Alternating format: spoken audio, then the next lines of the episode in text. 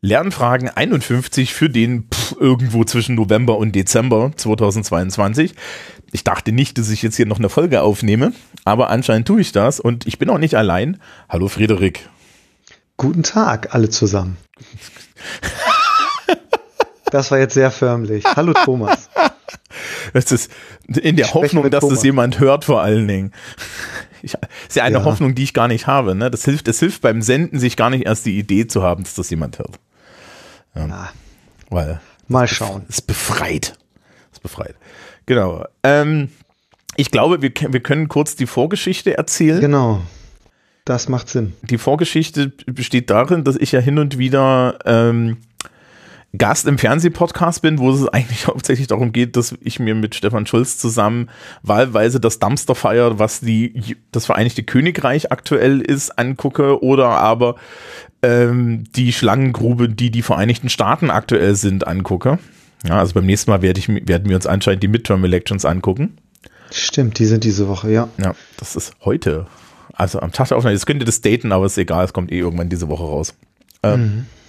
Und äh, äh, ich hatte mich dann irgendwann am Ende, rantete ich mal kurz, weil Stefan eine Folge vor meiner Folge mit anderen Menschen darüber so über die Entgrenzung von Schule geredet hat und so und dann habe ich mich halt aufgeregt und dann hattest du in einem Audiokommentar reagiert und dann meinte ich irgendwie, wir können uns doch mal unterhalten, weil es bringt nichts jetzt äh, stille Post zu spielen, ja, oder, oder irgendwie so in, im, im Fernsehpodcast dann immer eine Sektion hinten anzuhängen, wo ich per Proxy mit dir rede.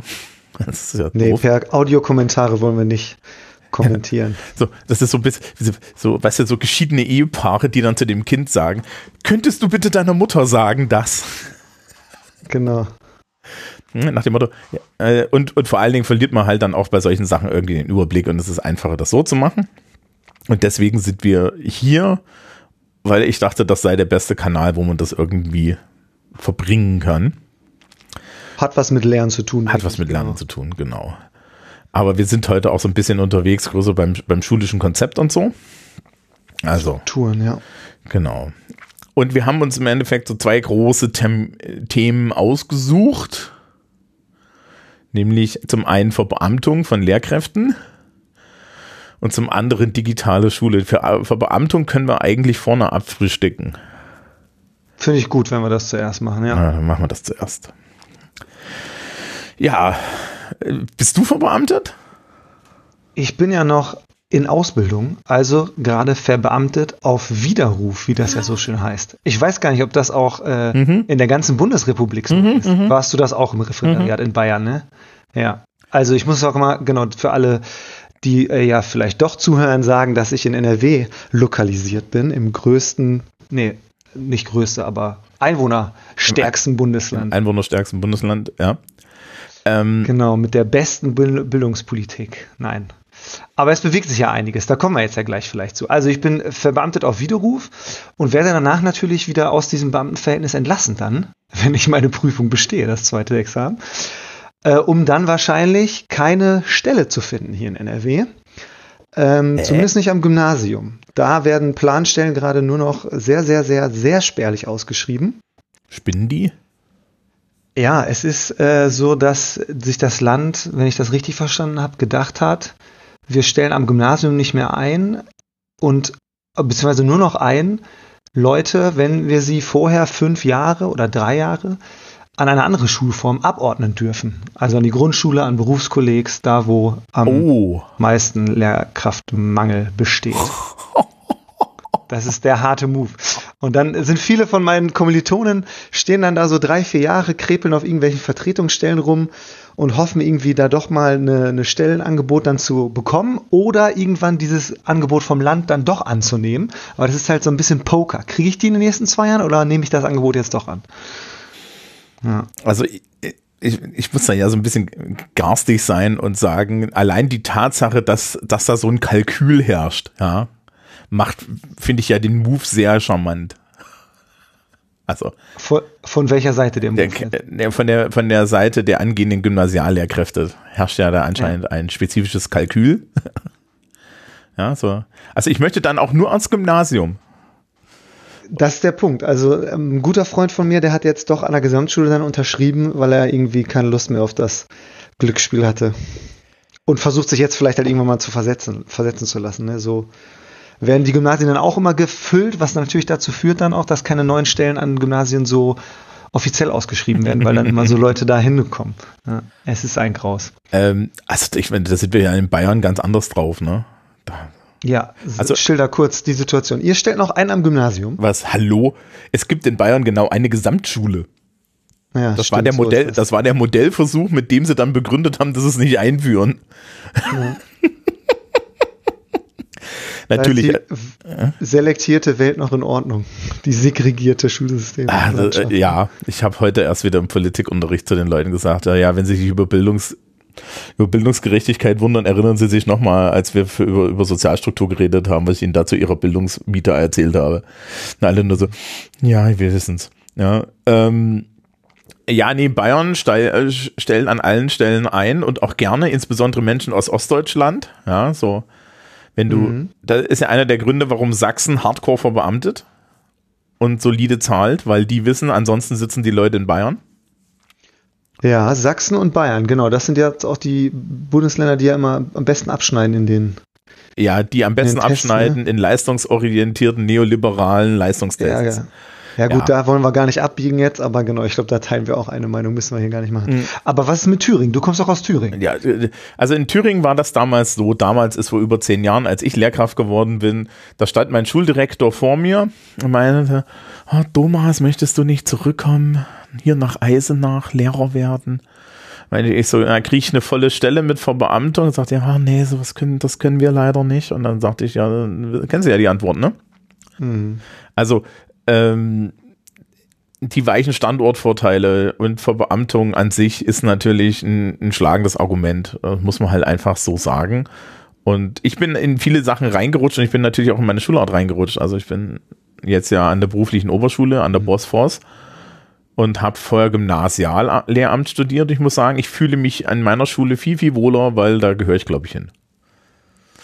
Ja. Ähm, aber ja, Bayern stellt natürlich Hardcore ein und wir haben auch weitaus weniger Lehrermangel als andere Länder und das liegt hauptsächlich daran, dass wir halt genug Kohle haben und genug Standing haben, um den Lehrermangel in anderen Bundesländern zu verursachen.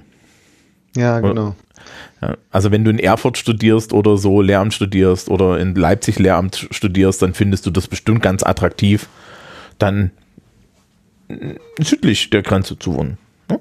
Und ähm, war das ein Problem eigentlich? Äh, mit dem, nee, du hast auch in Bayern studiert gehabt. Ich habe in ne? Bayern ne? Weil studiert. so Wechsel zwischen den Bundesländern ist ja auch manchmal ah, du, du, mit Hürden verbunden. Mm, die sind erstaunlich flexibel, wenn es um solche Sachen geht.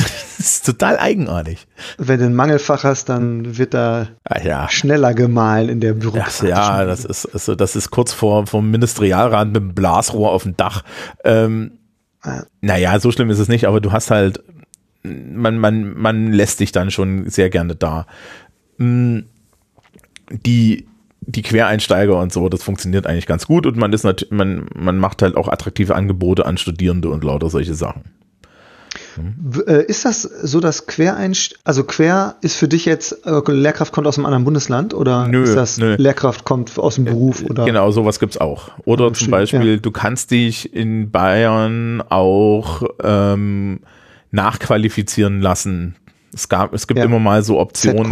Hm. Es gibt zum Beispiel so Optionen als Realschullehrkraft dann eine äh, Kompetenzerweiterung auf 6.2 zu kriegen. Also wir haben teilweise Lehrkräfte an der Schule, die aus dem Realschullehramt kommen und dann ähm, eine Sekt 2 Erweiterung haben und dann halt über das Realschullehramt dann bei uns arbeiten und solche Sachen. Das haben wir auch. Ja. ja.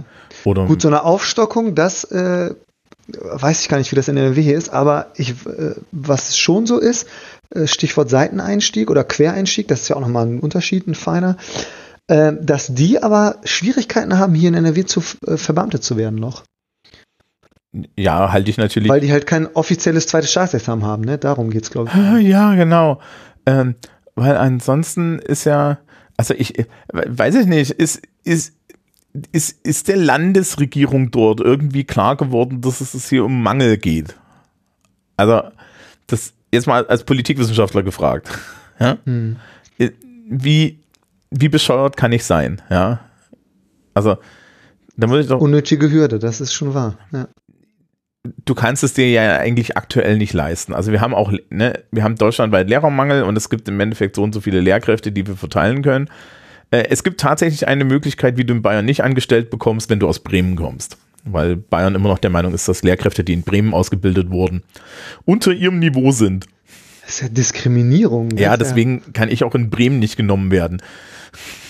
Das beruht dann auf Gegenseitigkeit. Ja, ja, das ist die Retourkutsche. äh, Aber das sind, das sind halt auch solche Sachen, das ist, selbst NRW und so ist jetzt nicht so häufig. Also wenn wir wildern, wildern wir im Endeffekt in den, äh, also gerade meine Gegend natürlich, ich bin ja im Norden von Bayern, in Franken, ähm, dann ist halt Thüringen, Sachsen, ja. Und viele von uns sind auch einfach hier studieren gegangen. Also viele meiner ostdeutschen Kollegen, die ich habe, die haben hier studiert. Die haben dann halt in Bamberg studiert, die haben irgendwie, ich habe ja in Eichstätt studiert, ähm, an der einzigen Katholische katholischen Uni. Ja. Ja, die kannte ich mal auch, die lief mir mal im Studium auch über den Weg, wegen Philosophie wahrscheinlich auch. Aber dass Bamberg eine Uni hat, das habe ich jetzt auch von dir letzte Woche erst erfahren. Das äh, Die ist ich eigentlich gar relativ früh. ja, ist schon zweitälteste oder so, las Ja, ich dann. Ja, nicht schlecht. Und Genau, aber äh, wolltest du noch einen Punkt machen? nö, nö. Äh, aber genau, das ist die Situation in NRW, du hast eben auch schon gesagt, es ist so eine Konkurrenz zwischen den Bundesländern. Und da war ja mein Punkt in einem Audiokommentar, ähm, ja, dass die Idee natürlich dann eigentlich wäre, es gemeinsam auch bundesrepublikweit irgendwie anzugehen, das Thema. Und da hatte ich dann gesagt, was deine, mich interessieren würde, was deine Meinung dazu ist. Berlin hat ja eigentlich ganz lange abgeschafft gehabt und hat jetzt vor kurzem wieder eingeführt, wenn ich das richtig mitbekommen habe, was Mick erzählt hat. Mhm. Ja, weil die dasselbe Problem haben. Genau. Also Thüringen hat auch Verbeamtung wieder eingeführt. ah, Äh, Im Ende, äh, ich sage in letzter Zeit so viel im Endeffekt, deswegen fällt mir das die ganze Zeit auf. Ähm, das ist nicht schlimm. ja, ist nur für mich schlimm. Die, die zentrale Frage ist, was ähm, muss ich Menschen bieten, um Lehrkraft zu werden? Und jetzt ist ja das Ding. Wir sind, ich weiß nicht, kennst du von, von Grabber Bullshit-Jobs und Shit-Jobs? Liegt noch ungelesen auf dem Nachttisch, aber Okay, ja, ich ja. bin mit dem Gedanken vertraut. Genau. Wir Lehrer sind eine eigenartige Spezies, als dass wir eigentlich keinen Shit-Job haben, weil der ist nicht schlecht bezahlt. Aber vielleicht hast du auch schon die Erfahrung gemacht, wenn du in der Nähe von Menschen bist, die dich dann fragen, was du beruflich machst und du sagst, ja, ich bin Lehrer und dann so, oh, das, also das könnte ich ja nicht, ja. Und dann äh, sch- schließe einen von fünf Vorurteilen über Schule an, ja. Meistens irgendwie sowas wie, also mit den Kindern heutzutage umgehen, wo ich mir immer denke, ja, wer verzieht die denn? Ja, es ist ja, ich bin ja ein Ja, Opfer das sind nie die eigenen. Ja. ja, genau. Ähm, also solche Sachen, aber auch natürlich solche Phänomene wie, ja, das ist ja heutzutage noch so stressig und sie müssen so viel machen und die ganze Weile, wo ich mir auch so denke, ja, dann stattet uns doch mal besser aus finanziell, aber äh, ne, mehr Steuern zahlen wir jetzt auch keiner. Aber wir sind ja nicht schlecht bezahlt. Selbst Ja. die Grundschullehrkräfte, die nicht A13 kriegen, was ich immer noch für eine Frechheit finde, äh, ba, ba, ba, ba, ba, sind ja nicht schlecht bezahlt. Ne? Und wir haben weiche Standortvorteile. Verbeamtung bietet ja private Krankenversicherung und lauter solche Sachen. Ich glaube, dass das eine der besten Möglichkeiten ist, Leute in diesen Job zu kriegen. Es hat aber auch einen Pferdefuß, nämlich, dass Leute den Beruf machen, weil sie Sicherheit haben wollen. Ja? Also ich mache die, ich mache das wegen der Verbeamtung und das bedeutet natürlich nicht unbedingt, dass ich eine gute Lehrkraft bin. Hm. Klar, sind genau nicht das Motiv für die Kids, sondern Und dann beißt sich das natürlich in den Schwanz, wenn ich dann schlechte Lehrkräfte nicht mehr kündigen kann. ja. Da ist, da ist halt so ein Problem. Jetzt könnten wir natürlich hingehen und könnten sagen, wir schaffen die Verbeamtung ab. Ähm, Das würde den Staat erstmal unheimlich viel mehr Geld kosten. Das ist so eine Sache, die die Leute nicht unbedingt auf dem Schirm haben. Aber äh, ein vergleichbares Gehalt, ja, wenn du mir jetzt ein vergleichbares Gehalt zahlen müsstest, und das müsstest du, weil ansonsten mache ich irgendwas anderes, Hm. ja, ähm, müsstest du mir ja irgendwie für äh, meine drei, sieben netto, müsstest du mir irgendwie sechs brutto bezahlen oder mehr. Ne? Und dann halt äh, in dem Bereich äh, gesetzliche Krankenversicherung, Rentenversicherung und so weiter. Außer dass es, wir lassen jetzt mal weg, dass es so staatstheoretische Probleme gibt, wie das Staatsbeamte äh, ein Fürsorgerecht haben und dass der Staat das einzeln das anders organisieren muss und so. Also da gibt es noch so verwaltungsrechtliche äh, Häkchen. Hm. Könnte man das ja machen. Und dann müsste man sagen halt, okay, ÖD. Wenn ich mir angucke, was du für E13 kriegst, und wir haben ja Kolleginnen und Kollegen, die E13 bekommen, hm. ja, also die, die, die angestellt sind, dann muss ich sagen, äh, mit zehn Jahren Erfahrung, den Job würde ich für die Kohle nicht machen. So, so einfach ist es. Und das ist jetzt nicht nur Wohlstandsverwahrlosung, weil ich immer so viel Geld bekommen habe, sondern auch, weil ich so dastehe und mir denke, okay, mit meinen Kompetenzen, wo wäre ich denn in der freien Wirtschaft? Ja, ich, ja. ich organisiere laufend mehrere unabhängige Gruppen voneinander, moderiere am Tag mindestens sechs verschiedene Meetings mit unterschiedlicher Agendasetzung und äh, mache dann noch nebenbei die komplette Verwaltung dazu und nochmal Meetings mit meinen Vorgesetzten. So, ne, so könnte man das ja auch mal zusammenfassen. Ja, ich habe auch zwölf Wochen im, äh, im Jahr frei, aber von denen habe ich auch nur so ungefähr die Hälfte wirklich frei. Ein bisschen mehr, ja, acht oder so, kommt drauf an. Je, ja, auch je nachdem, welche Schulart du hast. Und ich bin da ja relativ ehrlich mit, eigentlich habe ich schon mit nach zwölf Jahren meinen ersten Burnout durch und die Teilzeitquoten äh, unter Lehrkräften sind bei 50 Prozent oder so. Und das nicht nur aus familienbedingter Teilzeit, sondern auch einfach aus Belastung. Das heißt, Lehrer-Burnout und so weiter ist sehr hoch. Das heißt also, wir müssten Lehrkräfte, wenn wir sie jetzt nicht verbeamten, also wenn wir sie im Endeffekt nicht hinten mit der ganzen Sicherheit briben, ja, also Mhm. bestechen, mhm. müssten wir sie anders bestechen. Und das geht halt nur mit mehr Geld und das geht nur mit Teilzeit und so weiter. Und das machen wir ja auch. Ja. Gut, das Argument Sicherheit mit mehr Lohn im Berufsleben dann zu, äh, zu tauschen, sehe ich ein. Aber meinst du wirklich, dass, also, da, das spart dem Staat nichts ein, sondern kostet dem Staat extra was? Äh, ja, natürlich. Äh. Also mein Argument war ja ein bisschen, dass äh, die Sozialsysteme doch wesentlich davon profitieren würden, wenn Beamte sind ja eigentlich durchweg, also man könnte das jetzt ja auch noch mal ein bisschen größer Ja, ja also Moment, Moment. Du machst gerade einen, einen Kategorienfehler, äh, der, der, den viele Leute machen. Die Sozialsysteme sind in Deutschland nicht der Staat, die Sozialsysteme sind unabhängig, das wissen nur die meisten Leute nicht. Aber sehr viel staatliche Gelder gehen doch da rein, oder? Ja, aber die staatlichen Gelder gehen da so, so rein. Das ist, das ist unabhängig nebenbei, dass der Freistaat Bayern, dass dem Freistaat Bayern vollkommen egal ist, was mit dem Bundesrentensystem ist. Jawohl. Ja, äh, das führt jetzt dazu, genau, dass es schwierig ist, die Bundesländer dazu zu bewegen, ihren Wettbewerbsvorteil der Verwaltung aufzugeben für, also genau, die werden, denen ist das republikanische, bundesweite Sozialsysteme egal, das stimmt, ja. Und es. Aber. Ja. Also, man müssen es durchrechnen. Ja. Aber äh, ich würde jetzt bei, ja, also wenn wir jetzt die Gehälter auf dem Level beibehalten, wo wir sind, wächst halt die Bruttobelastung tatsächlich um ein Vielfaches. Mhm. Ne, wenn du jetzt überlegst, also ich bin zum Beispiel Bluthochdruckpatient und äh, ich habe Basiskosten im Jahr irgendwie für meine, für, für die Beihilfe, ja, wenn auch irgendwie Zahnarzt dazu kommt und so weiter, so Vorsorgeuntersuchung. Wenn ich die einen Tausender im Jahr koste, ist das viel. Wenn du mich, ähm, wenn du mich mit demselben Gehalt äh, nicht verbeamtet hältst, dann zahlst du jeden Monat 500 Euro Arbeitnehmeranteil äh, in die Krankenversicherung. Also Beihilfe ist nicht nur das ist keine Nettigkeit. Mhm. Ich bin doch nicht privat versichert als, als Beamter und ich kriege doch keine Beihilfe, weil der Staat mir was wohltun will. Das glaubst du, da glaube ich doch nicht eine Sekunde, sondern die haben halt einfach mal die Rechnung gemacht und haben festgestellt, ja, wir bezahlen die Hälfte von ihrer Rechnung und wenn sie eine Familie haben, bezahlen wir 75 Prozent von ihrer Rechnung, damit sie eine Familie gründen.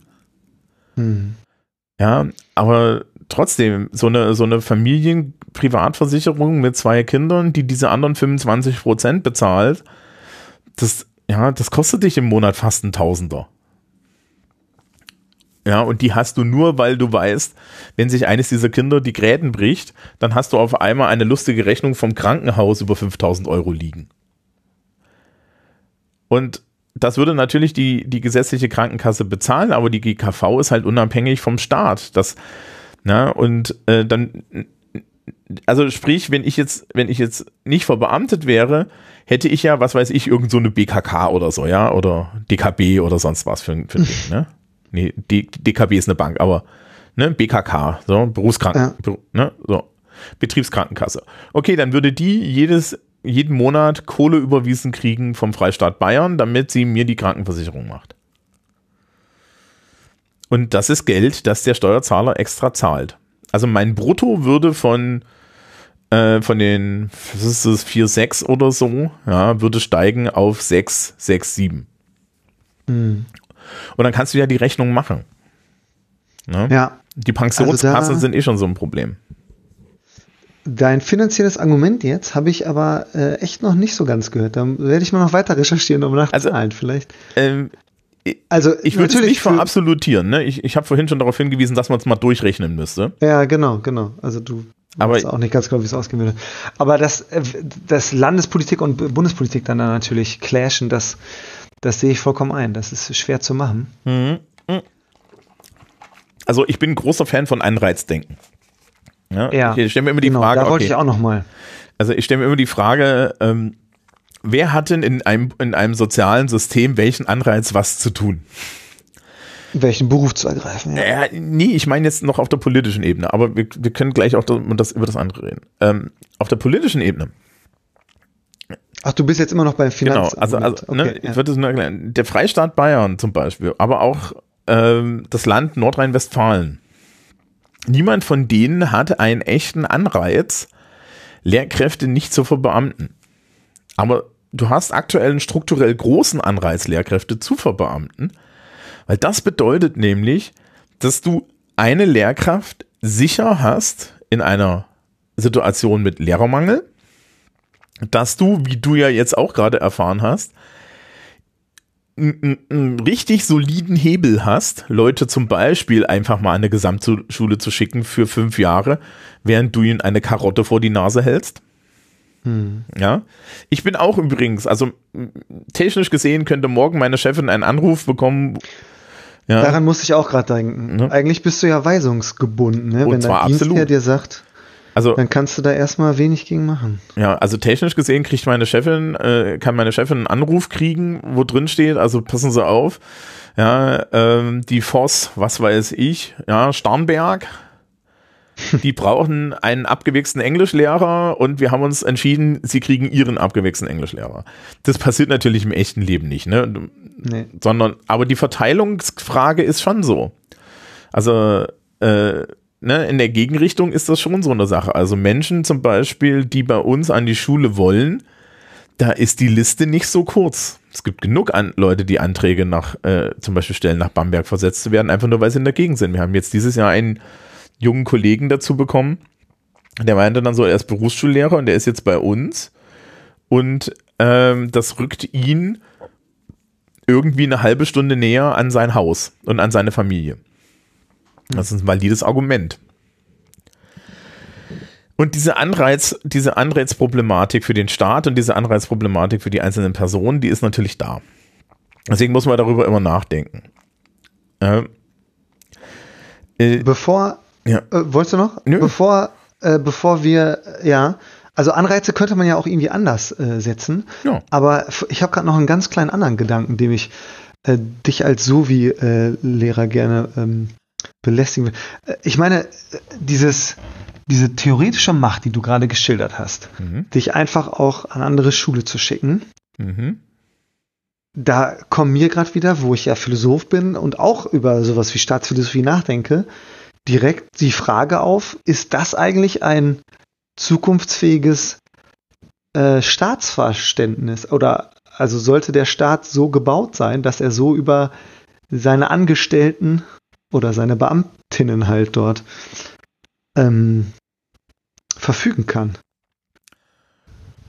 Mhm. Also das ist ja, kann man jetzt auch irgendwie so in der globalen Perspektive ja sehen, ne? Über äh, Demokratie, liberale Demokratie und autoritären Staaten wird ja in unserer Zeit gerade ja, 2022 auch viel gemacht. Das ist the big picture, aber hast du darüber ja, auch mal nee, vor allen Dingen nicht, nicht alles, was hinkt, ist ein Vergleich. Ja, das also, sowieso. also, also die Bundesrepublik Deutschland kehrt ja nicht, ja, wie, wie bei den Hunger Games, alle 18-Jährigen zusammen, ja, führt sie in einen großen Saal und sagt, so, wir haben ihre Abiturzeugnisse angeguckt und alle mit einem Schnitt von 1,0 bis 1,3 begeben sich bitte da drüben in den Auswahlraum, um Finanzbeamte zu werden, ja, oder weiß ich nicht, ja? ja. Das passiert ja nicht, sondern du hast ja die Freiheit, dich in dieses System zu begeben. Mhm.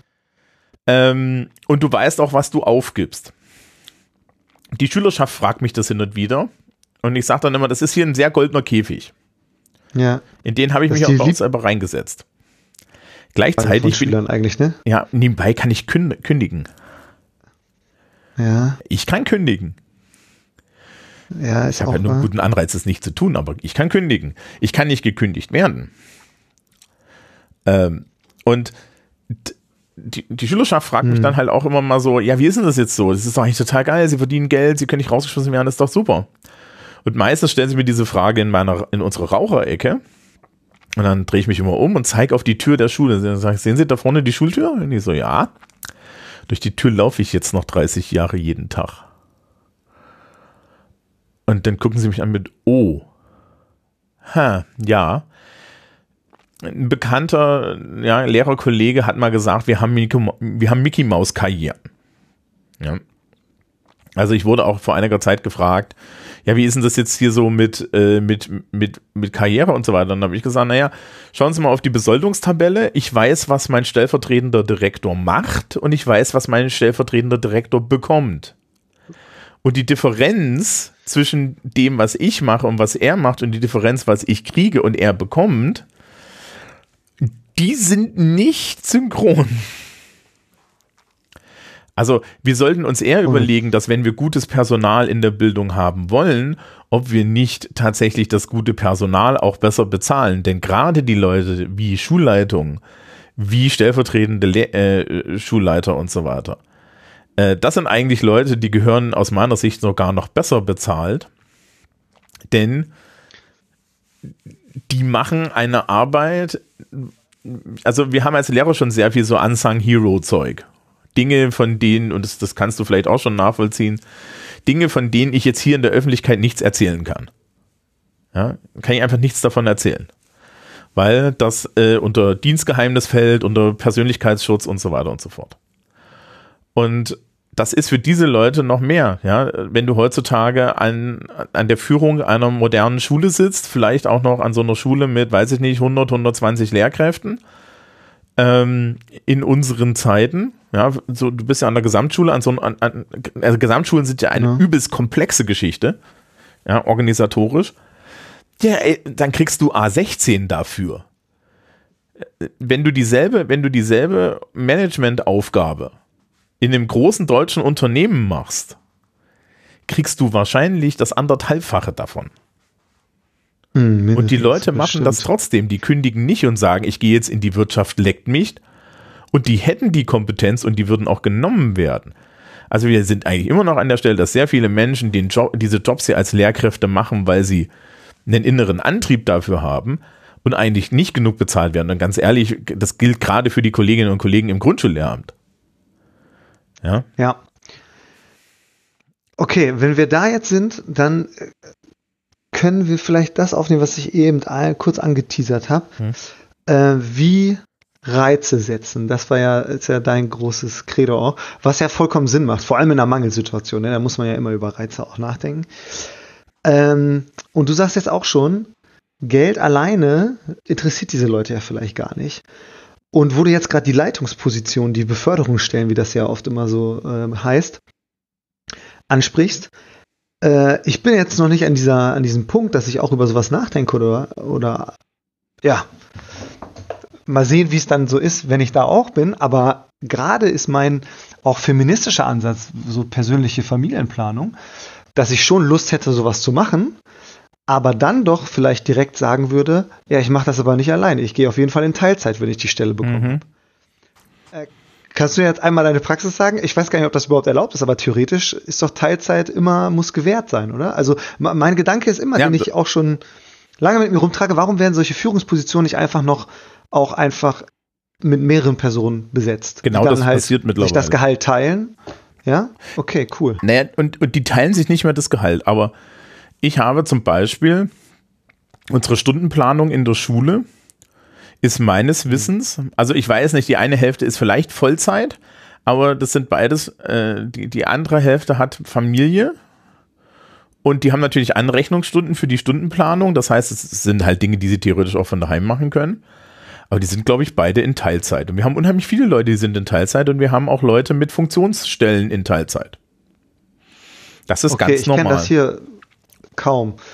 Und da muss man dann sagen, das ist eine Sache, die kannst du eigentlich nur im öffentlichen Dienst und in der Verbeamtung erleben, weil in keinem Unternehmen der mhm. Welt oder wenn, also schon gar ja, nicht in genau. klassischen Unternehmen, aber in wenigen Unternehmen würde ich mal sagen, kannst du sagen, ich habe eine obere Leitungsposition und ich mache die Teilzeit.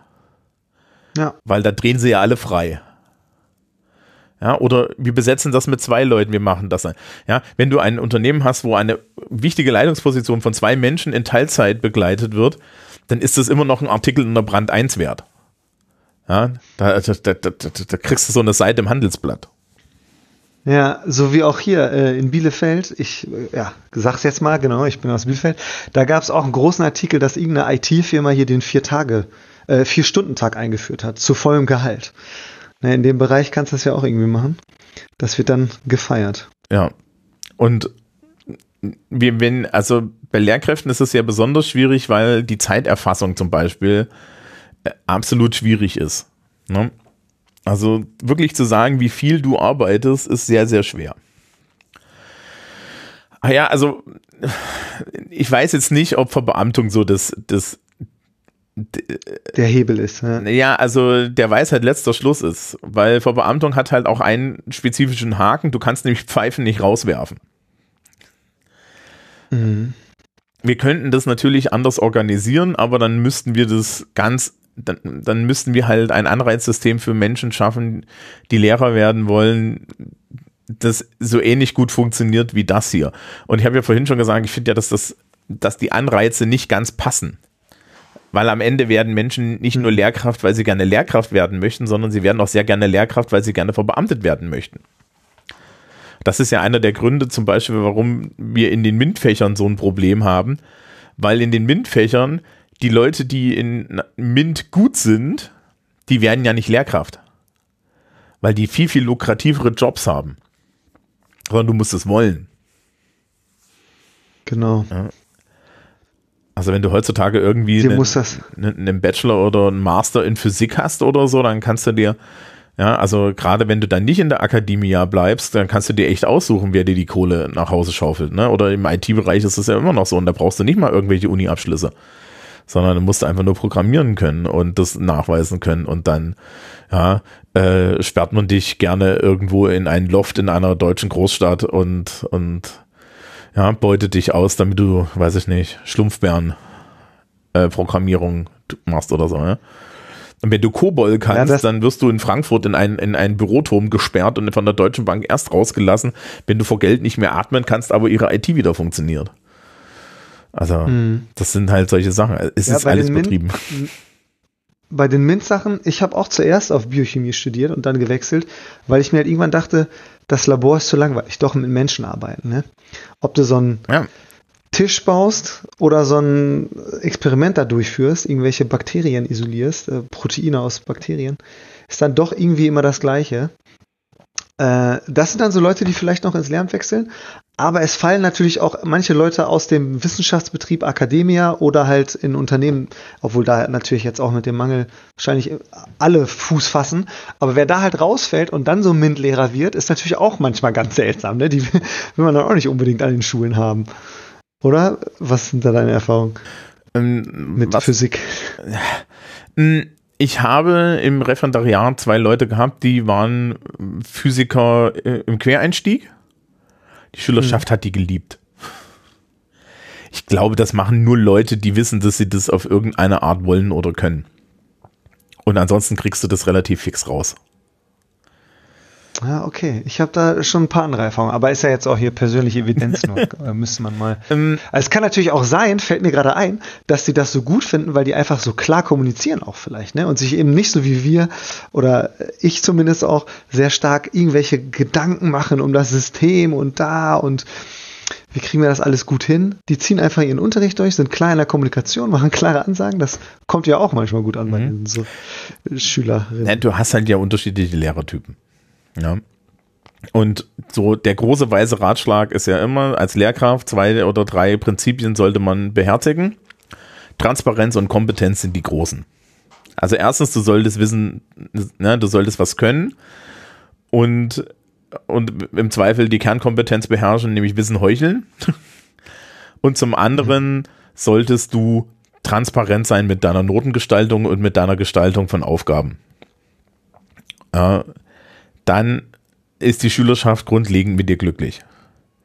Ist übrigens eine Erfahrung jetzt so hier aus Bayern. Das sehen wir immer wie, also sehen wir immer wieder bei der Schülerschaft zum Beispiel. Ich habe ja jetzt sehr viele Leute, die mir dann Dinge berichten und die schulische Sozialisation von vielen unserer Schülerinnen und Schülern ist eigentlich nur im Eimer, weil Lehrkräfte sich gerade an diese Transparenzgeschichte nicht halten, sondern Macht ausspielen. Ich schon immer so denke, also Leute, ich habe die Macht ja nicht, damit ich jetzt irgendwie ja, das, das, die, die Schülerschaft drangsalieren kann, ja. Oder da Schurieleien machen kann, aber das ist leider immer noch hier so ein Ding. Mm, ne?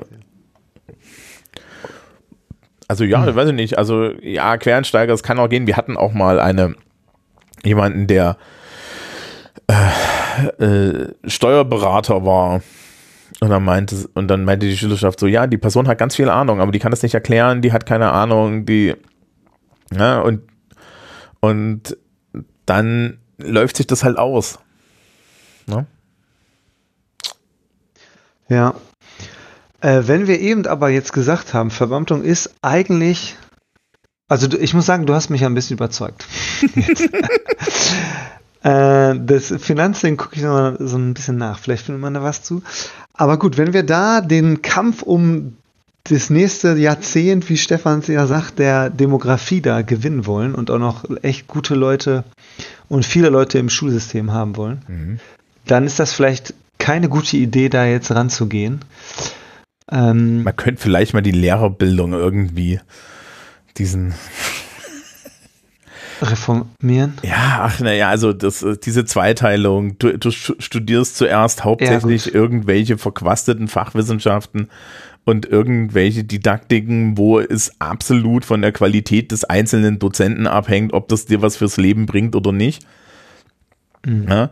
Ähm, und dann machst du da so einen großen Haufen komischer Prüfungen und dann wirst du in ein Referendariat geworfen, wo im Endeffekt äh, in unterschiedlichen Stärken und Mengen primär versucht wird, dich äh, auf irgendeine Art zu formen, zu brainwashen, zu gaslighten und so. Und wenn du Glück hast, passiert das alles nicht, ja. Aber es ist Ja, halt immer noch häufiger der Fall, als man so denkt. Ja, deins ist zehn Jahre her. Ich habe es bisher, muss ich sagen, noch nicht ganz so erlebt, aber die harte Zeit kommt ja auch noch. Ersten Unterrichtsbesuch erst. Mal schauen. Ähm, nein, aber worauf ich gerade eben noch ähm, Gedanken vollenden wollte, war, äh, wenn Beamtung doch okay ist, was könnte denn gemacht werden gegen diesen, gegen die Konkurrenz zwischen den Bundesländern? Mm, Man könnte, Also sind Beamte Landesbeamte? Ja, man müsste das alles zu Bundesbeamten machen? Nee, ich weiß nicht. nee, man muss das nicht alles zu Bundes, äh, äh, zu Bundesbeamten machen, sondern man könnte zum Beispiel ähm, hin, äh, äh, hint, äh, so, so, so, so auf die Idee kommt, dass man irgendwie ähnlich wie das ja bei Abschlüssen ist. Also wir haben ja bei den Abituren mittlerweile äh, einen deutschlandweiten Teil. Und solch, genau, ab 25, glaube ich, ne? Ja, genau, also den gibt es jetzt schon. Der wird ja jetzt schon ist irgendwie ein Drittel der Fach, äh, der Abiture am Gymnasium einheitlich eigentlich. Ja. Okay. Äh, das ist so ein Vielleicht Aufgabenpool, aus dem dann. die das nehmen. Und ja, genau. So, dann könnte man halt sagen, okay, äh, ähnlich machen wir das mit der Lehrerbildung, wir, standard, wir, wir, standardisieren da bestimmte Dinge. Das ist ja auch theoretisch die Idee von Bologna gewesen, ne? Nicht das, was mhm. hingekriegt hätten. Ähm, und dann geht man da so hin und sagt, okay, wir standardisieren die Lehrerausbildung, wir standardisieren die Anforderungen und äh, machen, das, äh, machen das interoperabler und bieten zum Beispiel Lehrkräften deutschlandweit irgendwie eine Art Plattform an, wo sie sich bewerben können. Ja. Wo du, also es gibt ja so mhm. Gerüchte, ne? So Gerüchte, dass wenn du im Norden von Brandenburg eine Lehrerstelle annimmst, du den Bauplatz inklusive Gebäude dazu bekommst. Ja, stimmt, ja, das kursiert, ja. ja. Also sagen wir es mal so, ich habe da Geschichten aus erster Hand. Wo dann so irgendwie. Persönlichen Handschlag vom Bürgermeister. Ja, wo du, also, also nicht ich, aber äh, wo mir dann Leute erzählen, ja, ähm, also ich habe mich da irgendwie beworben und dann kam der Bürgermeister und meinte, also wissen Sie, wenn Sie hier jetzt herkommen, wir könnten ja echt Lehrer gebrauchen. Da lässt sich auch was machen mit dem Grundstück. Und ich, ich habe im Markt Tretwitz einen Teil meines Referendariats gemacht und eine Kollegin dort sagte immer, die weichen Standortvorteile sind ein Ding. Markt Redwitz ist strukturschwaches Bayern an der tschechischen Grenze. Da lebst du mit einem Lehrergehalt mit A13 wie ein König. Muss man ganz klar sagen, ne? Ich, ich war mal in der Gegend, da hat in, in der Jugendherberge, da meinte irgendwie der Jugendherbergsleiter, ja, er hat da jetzt so ein Haus mit Grundstück für 20.000 Euro erworben. Da will keiner. Muss aber noch was dran machen. Ja, muss man noch was dran machen, aber dann kostet es halt 100. Ja, das sind Preise, wenn ich das hier irgendwie in Bamberg sage, fallen sie alle lachend um. Ja, sowieso. Aber das Problem ist halt, das Haus steht in Marktredwitz. Ja? Wo halt hm. dann irgendwie nichts mehr ist. Da kann man nur hoffen, dass der Kollege schon Familie hat und dann sein kleines Glück da hat. So mit ja, ja. anderen gesellschaftlichen Angeboten sieht es da eher schwach aus wahrscheinlich. Ja, naja, das ist, das in, in der Nähe ist eine Spielbank. Ah, ja, gut. Also, es ist ein echtes Casino. Es gibt in Bad Alexandersbad ein, ein Casino. Hm, ja, also ich denke mir so, man könnte es halt auf bundesdeutsche Ebene heben, aber ich kann dir jetzt schon sagen, was Bayern dazu sagt.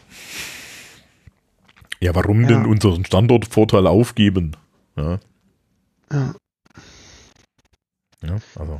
ja, ja.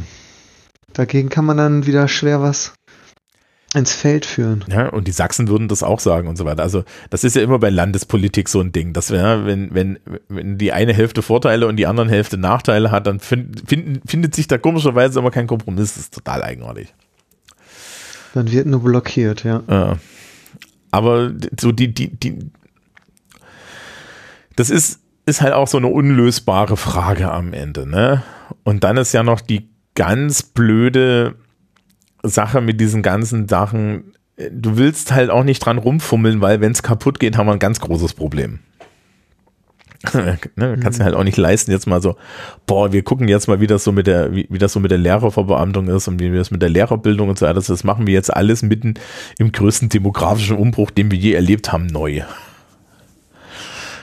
Ja, könnte sein, dass das schief geht.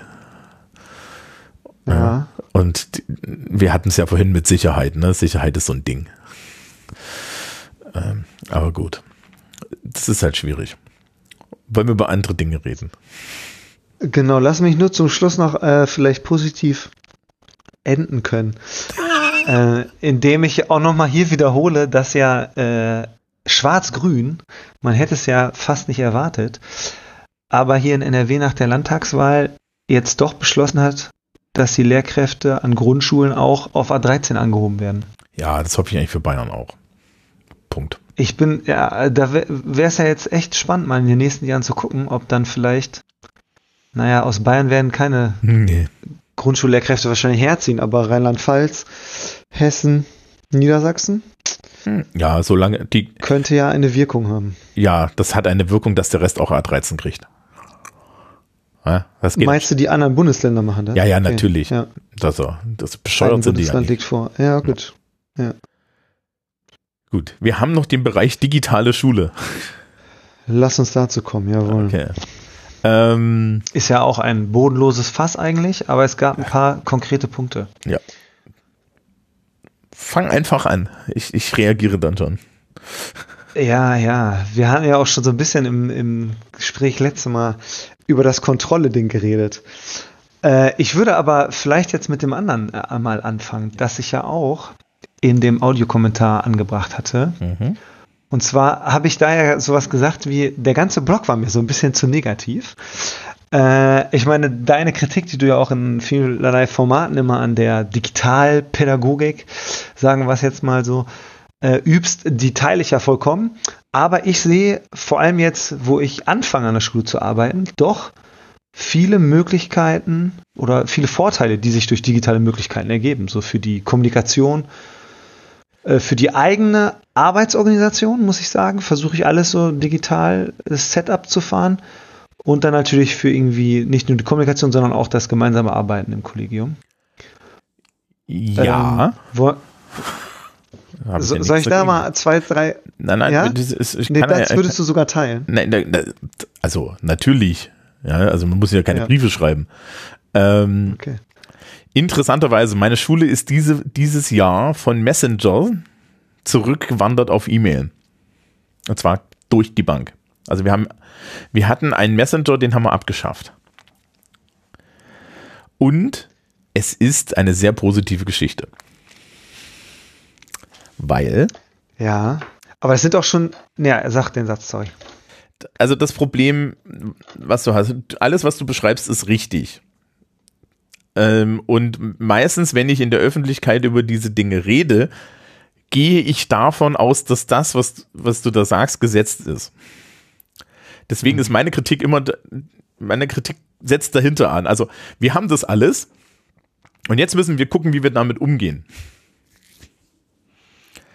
Ja, also ich gehe davon aus, dass Lehrkräfte heutzutage irgendwo eine Dropbox haben, irgendwo eine Nextcloud haben, irgendwo einen Server haben. Ich gehe davon aus, dass sie mit E-Mail kommunizieren, mit ihrer Schülerschaft, entweder offiziell oder inoffiziell irgendwelche Messenger-Dienste im Zweifel benutzen oder E-Mails schreiben oder beides oder Teams oder Videokonferenzen und so weiter.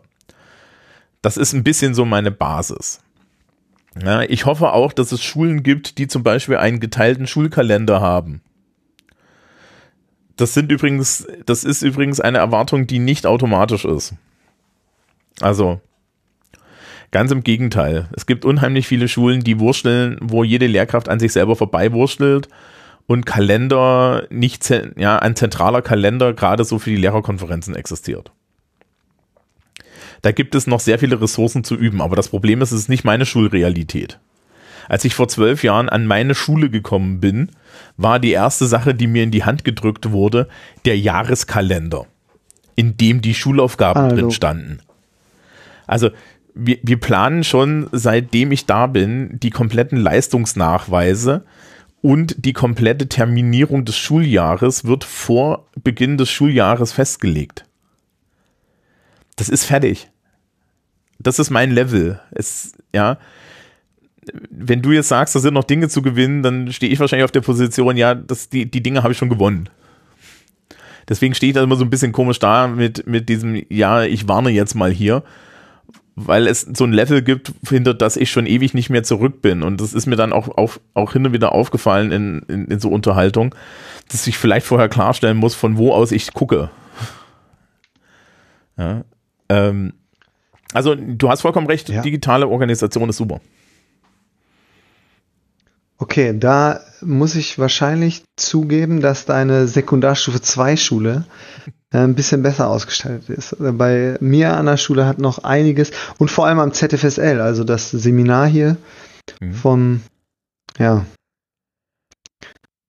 die, äh, das Seminar, das uns ausbildet, das ist auch, also ganz NRW, da gibt es irgendwie, genau, es gibt auch so eine Cloud vom, vom Land aufgesetzt oder ein ganzes System, mhm. aber das funktioniert nicht so richtig. Ich glaube, da, äh, genau, die gut geschmierte äh, CSU-Verwaltung in Bayern vollbringt da, glaube ich, noch ganz andere. Nee, wir haben ja die also Bayern. Lohnt sich ja doch in. Wir haben ja die Bayern Cloud Schule mit Mebis. Mebis ist im Endeffekt ein Moodle-Clone und der, der Christoph vom Schulsprecher-Podcast, der der Moodle-Experte von uns beiden ist, sagt immer, das ist ein sehr, das gilt als eine Referenzimplementierung von Moodle, wie man das machen kann. Und ich habe es halt nie benutzt, weil ich andere Lernplattformen hier habe, die ich benutze, aber ich habe darauf vollen Zug Zugriff. Und sagen wir es mal so, aus der Benutzererfahrung von Menschen, die ähm, eine Standard-Büro-Benutzererfahrung haben. Ja, also so Windows-Rechner mit Word und so weiter und die nicht so ein absolut verblendeter Nerd sind wie ich, ist es, ist es ein natürliches Benutzerverhalten und so weiter und so fort, dass ich jetzt dahin gehe und ästhetische und, und, und benutzertechnische ähm, Quengeleien anbringe, also ich muss das wirklich so bezeichnen, weil es ist wirklich Quengelei von mir, ja, ähm, das ist eine komplett getrennte Geschichte. Also ich würde sagen, jeder Mensch, der irgendwie mit Office umkommen kann, kann mit Mebis super zurecht. Und das ist eine gute Sache, dass das für die Lehrkräfte so ist.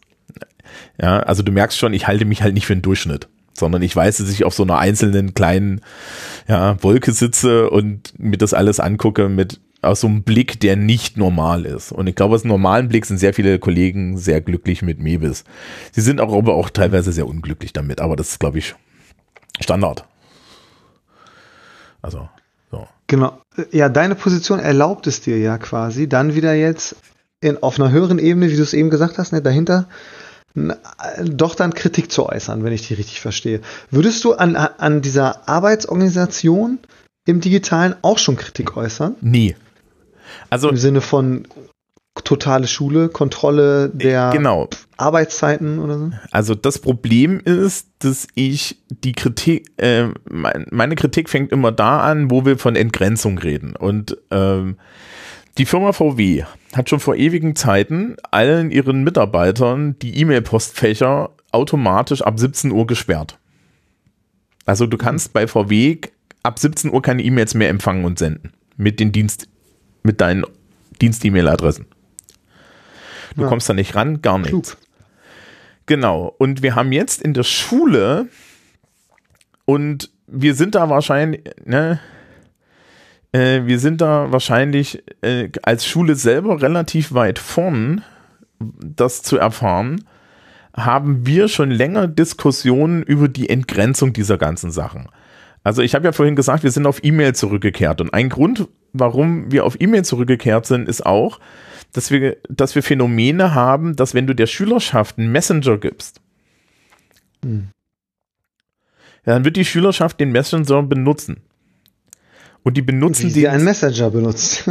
genau, sie benutzen, wie sie einen Messenger benutzt. Das heißt, sie schreibt dir abends um 22 Uhr eine Nachricht mit einer Frage zum Unterricht oder zu einem Leistungsnachweis am nächsten Tag in der impliziten Erwartung, dass du antwortest. Und jetzt kommen wir zum Habitus der Lehrkraft, die, wenn sie wach ist, antworten wird. Weil wir sind ja Lehrer.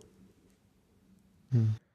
Ja, wir sind nicht dafür gemacht. Also ich habe heute erst ähm, junge Kollegin im Kollegium, äh, die war gestern erkältet schon da, total verrotzt. Ja, da hat sie einen Einlauf von mir gekriegt, was sie hier sucht. Heute kam mhm. sie wieder durch die Tür, da hat sie dann von der nächsten Seite einen Einlauf im Lehrerzimmer bekommen, was sie dort sucht. Und dann hat sie zur Mittagspause uns, uns den Stundenplan gezeigt, der geblockt war, weil sie nach Hause geht. Und wir dann alles so, beim nächsten Mal bleibst du gleich daheim. Ja, das müsste, das, das, Schön. Naja, aber das Problem ist der Ethos, der dahinter steht. Dass du ich, dich als Lehrkraft nicht aufarbeitest, dass du als Lehrkraft nicht entgrenzt arbeitest, ist unheimlich schwer zu vermitteln. Insbesondere den Lehrkräften, die dann als engagiert und gut ausgezeichnet werden. Und ich spreche hier auch als eine Person mit Burnout. Ja. Hm. Wir, und das, die digitale Kommunikation führt zur Entgrenzung. Ähm, und das, das funktioniert auch bei E-Mails. Mein stellvertretender Direktor hat immer noch eine Tendenz, mir E-Mails zu schreiben, abends um 22 Uhr. Aber den, die beantworte ich halt nicht, weil ich im Bett lieg. Ja? Aber äh, trotzdem, du kriegst immer noch, äh, äh, du kriegst immer noch so Nachrichten und du, du hast, weißt halt, wann die Leute arbeiten. Und ich finde das ja vollkommen okay. Wir Lehrer haben eine gewisse Menge an Arbeitszeit, die wir frei bestimmen können. Und es gibt diese Mhm, Gruppe, genau. die abends um acht gerne irgendwie vor ihrem Computer sitzt mit einem Glas Rotwein und dann noch Dinge tut. Oder korrigiert und so. Mhm. Ja, es Ja, ist, mir meilenweit fremd.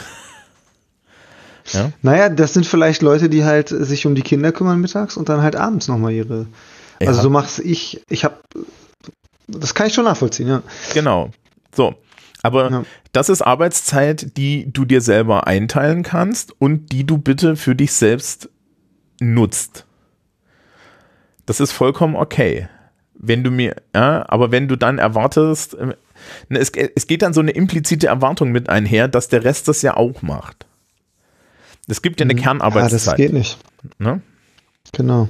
Also, und, und das Problem jetzt an diesen digitalen Medien ist, dass diese digitale Organisation, wenn sie falsch strukturiert ist, und das ist mein Hinweis, es geht nicht darum, dass ich das abschaffen will, ne?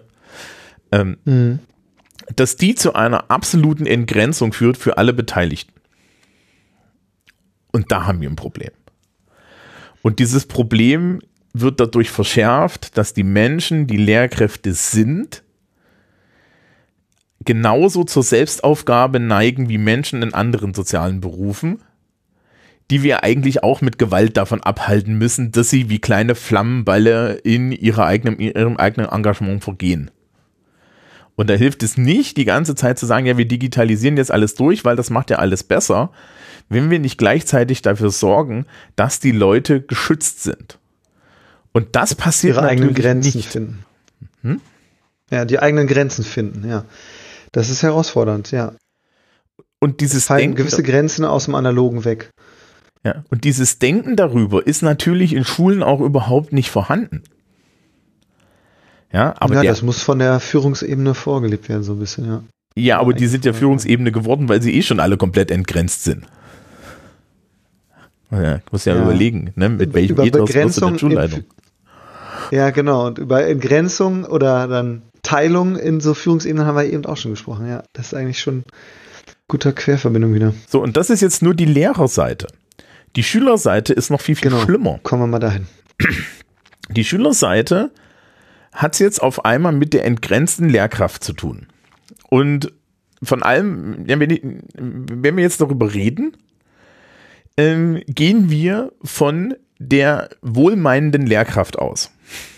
Bin großer Fan von dem Spruch, gut gemeint und gut gemacht sind unwiederbringliche Gegensätze. Das hat jetzt was damit zu tun. So. Ja, ich habe eine wohlmeinende Lehrkraft. Die, wie du ja gerade sagst, du arbeitest auch gerne abends. Und jetzt hast du so eine Lernplattform. Das ist doch geil. Da kann ich doch abends mal noch ein Arbeitsblatt reinklopfen. Das ist noch okay.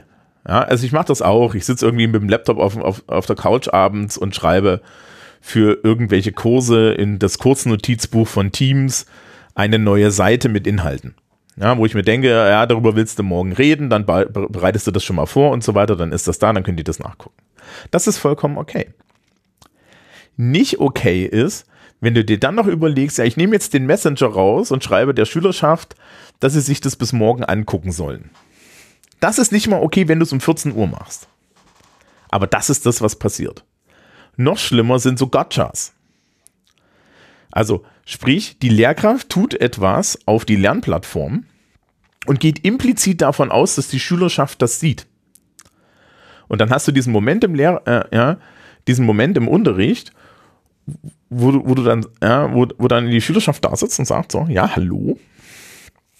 Ähm, hä, das haben wir doch gar nicht gemacht. Und dann eine indignierte Lehrkraft den wunderschönen Satz sagt, ja, das habe ich euch doch letzte Woche auf die Plattform getan.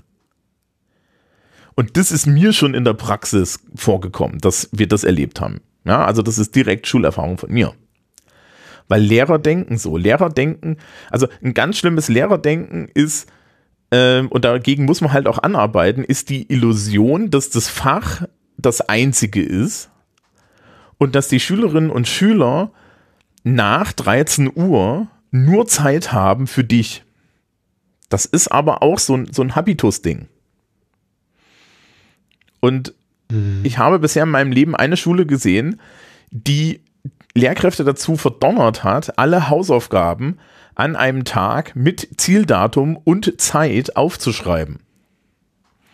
Das, das stand dann im Klassenbuch und es gab die Dienstanweisung, wenn, wenn, wenn Schülerinnen und Schüler der sechsten Klasse mehr als zwei Stunden Hausaufgaben aufbekommen haben, an Tagen mit Nachmittagsunterricht übrigens war die Zahl null, da durftest du gar nichts aufgeben. Das genau. ist in Bayern übrigens tatsächlich Teil der gymnasialen Schulordnung. Äh, mhm. Damals jedenfalls gewesen. Ja, aber einen normalen Sechs-Stunden-Tag durftest du an dieser Schule den Schülerinnen und Schülern für den nächsten Tag maximal zwei Stunden Hausaufgaben aufgeben.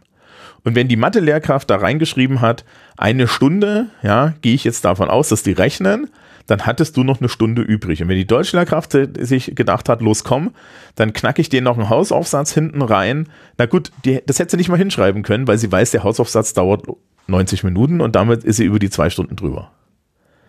Und das habe ich bisher nur einmal in meinem Leben gesehen. Und bei uns an meiner Schule natürlich gar nicht, weil wir stehen ja auf diesem Standpunkt, ja, das sind ja alles Erwachsene. Aber es ist bei uns auch falsch. Ich saß letztens in einer Fachsitzung, da ging es um die Frage, sollen wir einen schriftlichen Leistungsnachweis, eine Kurzarbeit, das sind so 30 Minuten angekündigt, sollen wir das ersetzen gegen ein benotetes Projekt? Das dürfen wir nämlich. Und das Ergebnis war, dass wir gesagt haben, wir machen das nicht, weil das ist ein punktueller Leistungsnachweis, das ist eine halbe Stunde, auf das lernen die Leute und dann ist das durch und wir haben ja ein Nebenfach mit zwei Stunden. Wenn wir sagen, dass dieses Nebenfach mit zwei Stunden die Leute fünf Wochen lang nachmittags beschäftigt, weil wir irgend so ein Projekt machen, dann ist das nicht angemessen. Und wenn du aber ein Projekt machst, ja, für Note kannst du eigentlich nichts machen, was einen kleineren Rahmen hat, das irgendwie Sinn macht. Ja, also du kannst die Leistung nicht so abbilden.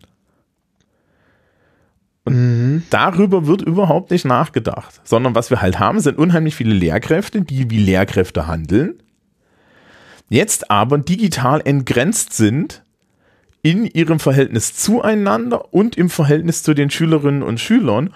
Und natürlich haben wir gerne Erklärungsmuster, die den Schülerinnen und Schülern alle möglichen Motive unterstellen, die, die uns erstmal davon abhalten, dass tatsächlich die Angabe, es ist zu viel anzunehmen. Ja, weil klassische Lehrererklärungsmodelle für Schülerverhalten, sagen wir es mal so, die Schülerinnen und Schüler, die sind ernsthaft überfordert und kommen nicht mehr zeitlich zurecht, ist eine der letzten Sachen. Und eine der Sachen, die mir dann auch am meisten immer auf den Nerv gehen, ist, wenn dann so gesagt wird, ja, das heißt doch nur, dass die sich besser organisieren müssen. Weil das ist eigentlich mittlerweile zynisch, wenn der durchschnittliche Schüler zwei, Nachmitt ja, zwei Tage Nachmittag hat, den Rest der Zeit irgendwie mit Hausaufgaben zugeschissen ist, von denen ich, ich nicht weiß und ich dann sage, ja, ich gebe den über eine, ich gebe dann auch noch eine große Projektaufgabe aus und das müssen sie alles machen. Und ich weiß nicht, ob nicht in irgendeinem zweiten Fach die, die, die andere Lehrkraft sich genau dasselbe denkt. Und, und die wissen das nicht. Also ich kann ja ein Beispiel. Ja, hm? Hm? Ja Heimarbeit bleibt dir ja unbenommen. Da gehe ich komplett mit. Aber was spricht denn dagegen, dieses Projekt äh, in der Kurszeit durchzuführen? Also äh, in der Schule ganz klar diese Begrenzung nochmal reinzuziehen auch. Habt ihr bestimmt diskutiert? Ähm, Lehrplan nicht. Ja, nee, das Problem ist, dann kommst du zeitlich nicht hin.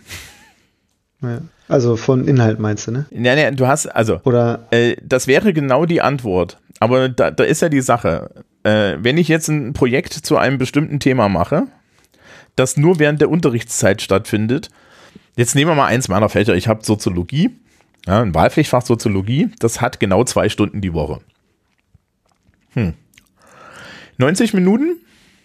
Wie viele 90 Minuten Sequenzen brauche ich, damit ein, eine, ein Gruppenreferat vorbereitet werden kann?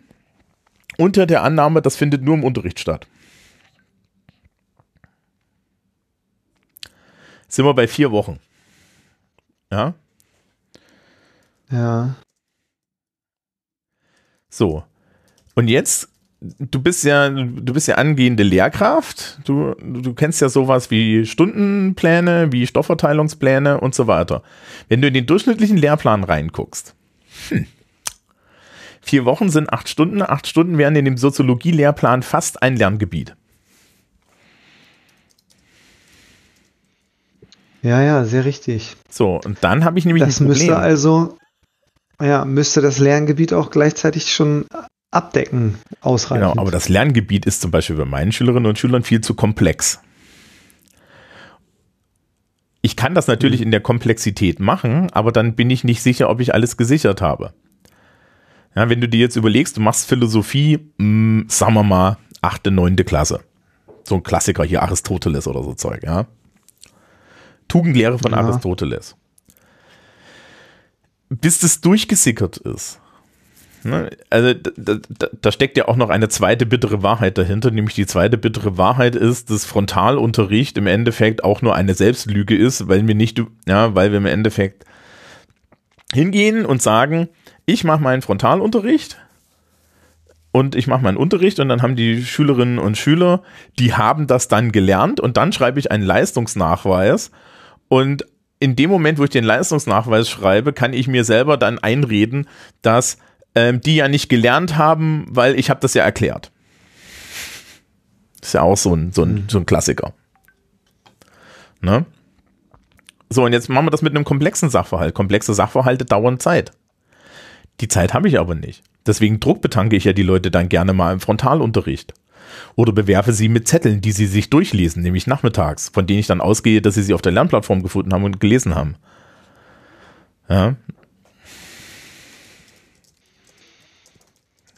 So. Und, und jetzt weißt du, was mein Problem ist. Aber du hast ja gerade eher formuliert, dass es ein Problem der Stoffpläne äh, sind. Äh, ja, guter Trick. Ähm, wie viel wollen wir noch reduzieren, ist dann die nächste Sache. Also du hast halt, also was die Lehrpläne angeht, hast du so zwei Sachen, nämlich das eine, dass die eine Hälfte brüllt ähm, dass, die, dass, dass die Anforderungen immer niedriger werden und dass die andere Hälfte sagt, die Lehrpläne sind zu voll. Und jetzt stelle ich mir immer die Frage, eine Wahrheit muss es ja geben. Genau. Ja. Ja, also beides geht nicht. Ähm, und das Zu welcher Wahrheit tendierst du? Hm? Also, zu welcher Wahrheit tendierst du? Also, dein Aristoteles-Beispiel in Philosophie, genau, das sind auch 90 Minuten die Woche. Aber besonders für die Sekundarstufe 1 bin ich da ziemlich frei in NRW. Äh, und kann da ziemlich exemplarisch halt vorgehen. Ne? Ja. Ich, also das ist, äh, würdest du das auch so sehen, dass der generelle Trend in den Lehrplänen, ne, so alle, was weiß ich, mhm. sieben, acht Jahre gibt es mal einen neuen Lehrplan, ja. schon in Richtung Exemplarität geht? Ja, finde ich auch nicht schlecht, aber das Problem ist mhm. da dann, ähm, das musst du halt gut machen. Die Frage ist ja, welche allgemeine, äh, welches allgemeine Prinzip ziehe ich aus dem Beispiel, ne? Ja. wir müssen jetzt ein bisschen aufpassen, dass wir nicht in, in, in, in einen vier Stunden Diskurs über Didaktik abgleiten. Aber das wäre dann so die genau. zentrale Frage. Ne? Und das ist auch die schwierigste Frage. Und ähm, wann erstickt es sich im Exemplar? Und natürlich müssen wir jetzt wieder mal, wir haben ja vorhin schon über Anreize geredet. Welches Anreizsystem hat die Schülerschaft? Die Schülerschaft mhm. hat keinerlei Anreiz dafür, einen ko komplexen kognitiven Denkprozess durchzumachen. Insbesondere, wenn sie weiß, dass du am Ende auf eine bestimmte Art fragst. Also meine Schülerschaft ist zum Beispiel sehr gerne von Transferfragen überrascht. Überrascht? Ja, weil die sind das von der Realschule nicht immer gewohnt. Also ich habe heute, kann ich vorbereitet. Dir, ich, ich habe dir heute, kann ich dir ein schönes Beispiel nennen, ich habe heute in einer Klasse eine Grammatikaufgabe in Englisch gehabt, wo es eigentlich nur darum ging, dass man if-Sätze bildet. Ne? So, if I do, ba, ba, ba. Und ich hatte ein, das waren so Szenarien und da war ein Prompt und nach dem Prompt sollten sie einfach nur einen Satz bilden. Mhm. Dann habe ich das gemacht und dann meldete sich jemand und meinte, ähm, und was ist da jetzt die Lösung? Ich so, da gibt es keine Lösung. Sie sollen einfach Dinge erfinden. Sie sollen Spaß haben und dabei immer wieder dieselbe Satzstruktur anwenden. Es geht nur um den Sprachanlass. Das, Nicht begriffen. Das, das, das, das schockte die Menschen. Ja, mit Schulische Sozialisation ist scheiße in diesem. Land. Ja, sehr. Ja, ähm, so, also das heißt, du hast halt im Endeffekt als, als Lehrkraft das Ziel, dass die Leute was Tieferes mitnehmen. Ja, die sollen ja bei Aristoteles nicht nur das Beispiel, ne, sie sollen ja in der Tugendlehre vielleicht auch eine Message für sich selber mitnehmen, nämlich die Frage, was heißt denn für mich tugend, tugendhaft handeln? Ne? Das ist auch eine Frage, die kann ich einem genau. Achtklässler, Neunklässler problemlos zutrauen. Das ist eigentlich der richtige Moment im Leben dieser Person, das auch zu formulieren. Du kannst es exemplarisch okay, machen, genau. habe ich überhaupt nichts gegen. Aber du musst halt auch hinten ankommen. Und wir kommen so unheimlich selten hinten an. Mhm. Und das liegt daran, dass wir zu wenig Zeit haben. Aber das Problem auf der anderen Seite genau. ist, dass Lehrpläne bis zum Rand vollgestopft sind heutzutage mit Kompetenzen und angeblichem Wissen und dass wir uns nicht darauf konzentrieren, was sind denn, was ist denn Denken? Also wir haben halt sehr oft ein Problem, dass eigentlich der Prozess, die, der kognitive Prozess, und wir sind jetzt beide ja eher so Geisteswissenschaftler, du bist auch in Chemie, in Chemie ist es, Chemie ist es eine, eine andere Geschichte, aber es ist ein ähnlicher kognitiver Prozess dass der am wenigsten trainiert wird, weil unsere komplette Didaktik und unser kompletter Schulaufbau so gestaltet ist, dass ich als Lehrkraft gar keine Zeit habe, das mal richtig hinzubauen. Ja, kriegst du das in 90 Minuten hin, dass die Leute tatsächlich ernsthaft über Philosophie nachdenken? Absolut nicht. Die, die können ganz schwer das abstrakt, also sich von den Alltagssachen, von den eigenen Erfahrungen lösen und mal so anfangen zu philosophieren. Das ist, das ist mega schwer. Mhm. Und sie dann immer nur mit, mit Positionen der Philosophiegeschichte zu bewerfen, ja, dann haben sie den Namen schon mal gehört, aber zwei Jahre später wissen sie auch schon nicht mehr, was die Tugendethik oder die, ähm, äh, ja, Tugendethik nach Aristoteles ist. Das ist das Problem. Und die zentrale äh, Frage, äh, Kompetenz durchdenken. Ne? Also ja. die, die zentrale Frage, was bedeutet das? Da kommen wir ja gar nicht an. Also das ist ja dasselbe in der Polit im Politikunterricht. Ne? Das Ziel ist offiziell der mündige Bürger. Ähm, mhm. Die Politikdidaktiker sagen, haben so hier in Bayern gesagt, naja, zum Glück haben sie das Ziel der, des, der politischen Mündigkeit aus dem Lehrplan rausgestrichen, weil der Lehrplan gibt ja eh nicht her. Ja? Und den Witz, den hat, den, der ist jetzt 20 Jahre alt fast. Also, mhm. Ähm, und das ist genau die Frage. Ja, also wie machen, wie kriege ich das jetzt unterrichtsmäßig hin? Und ich darf das halt nicht entgrenzen, weil ja, jetzt nehmen wir mal das Beispiel, du hast deine, also du hast jetzt deine Lehrprobenstunde. Es ist alles perfekt. Ja, am Ende deine Schülerschaft macht natürlich geil mit, du hast einen geilen Stundenaufbau, alles total super. Ja, ähm, und du möchtest eigentlich jedem am Ende eine Toga überreichen. Ähm, die haben danach noch zwei Stunden Unterricht. In welchem Zustand sitzen die da drin? Weil die Mathe-Kollege, meinst du? Ja, ja, der Mathe-Kollege kann die nach den, in, sagen wir es mal so, ja, da kann er mit Stäbchen rechnen, weil alles andere funktioniert dann nicht mehr kognitiv. Ja. Und wenn der Mathe-Kollege vor dir dran ist, dann viel Spaß in der Lehrprobe. Dann kriegen die das noch hin, aber dann der Mensch, der die fünfte, sechste hat, ja, der kann die auslüften. Das ist ja auch so eine mhm. Sache, die wir vergessen. Ja, das, das, du, du, du, du hast als Lehrkraft immer diese Illusion, dass du durch die Tür kommst und jetzt ist hier Englisch. Dass da vorher was stattgefunden hat.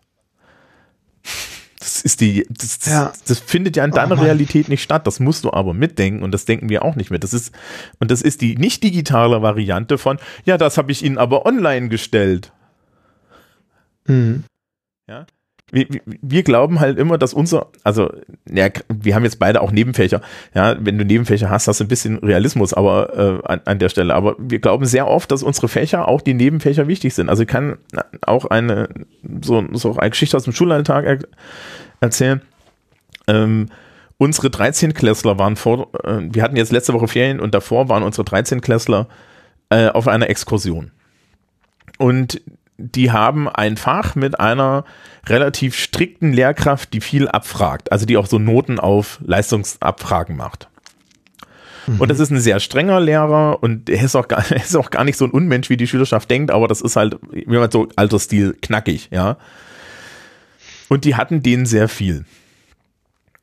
Und sie, sie hatten ihn vor dieser Exkursion und nach der Exkursion. Die Exkursion ging spä bis spät in die Nacht, der Bus ist hängen geblieben und so weiter. Und dann sind die zu ihrer Klassenlehrerin hingegangen, ja, die das im Lehrerzimmer erzählte und meinten, boah, uns wird schon ganz schlecht, wenn wir dran denken, weil am Freitag, ja, dann haben wir wieder hier das Fach und dann fragt uns der Mensch wieder ab und das so. Und dann sagte die Klassenlehrerin, ja, das ist überhaupt kein Problem, ich spreche den mal an. Und dann erzählte sie so, ja, ihr habt den Kollegen angesprochen und habe ihm gesagt, ey, du, äh, die sind da auf Exkursion. Ja, könntest du bitte am Freitag darauf verzichten, die abzufragen? Da sagte er, boah, ich wusste gar nicht, dass sie auf Exkursion sind. Ja, natürlich frage ich die nicht ab. Das müssen wir denen ja nicht antun. Weil auch der ist kein Unmensch. Mhm. Der ist hart, aber der ist kein Unmensch. Ja, die wenigsten Lehrkräfte sind Unmenschen. Ja, das, so. Das heißt nicht, dass es die nicht gibt. Aber ja. äh, und die Schülerschaft also, hat Angst, mit ihm zu kommunizieren, weil sie ihm das ja, gar genau, nicht. Ja, genau, das ne? ist das eine. Ne? Weil sie auch eine schulische Sozialisation haben, wo sie halt Angst haben, äh, sowas zu äußern. Dieselbe Kollegin meinte dann so, sie hat von ihren, sie hat das erste Mal von ihren Schülerinnen und Schülern ein, das Feedback bekommen, sie setzen sich ja als Klassenleitung für uns ein. Und sie so, ja, ich dachte, das war mein Job. Hm. Das ist bei uns, das ist bei mir genauso, wo dann die, die Schülerinnen und Schüler sagen, ja, was, aber warum kümmern sie sich denn? Und ich sage, ja, ich dachte, es ist meine Aufgabe, sie hier durchkommen zu lassen. Und das heißt auch, dass ich sie natürlich managen muss. Aber dieses ja. Denken ist halt ja, nicht in der Allgemeinheit, ne? Genau, das ist die eine Sache, dass da eine Hemmnis äh, von der Schülerschaft besteht, die Lehrkraft anzusprechen. Die andere Sache ist, ich schreibe mir solche Termine eigentlich immer, also äh, Exkursionstermine kriege ich vielleicht auch nicht immer mit, mhm. aber äh, Klassenarbeitstermine schreibe ich mir immer in meine Stundenplanungsskizzen äh, rein, äh, dass ich weiß, okay, die haben gerade eine Mathearbeit geschrieben, ich kann heute nicht viel erwarten von denen.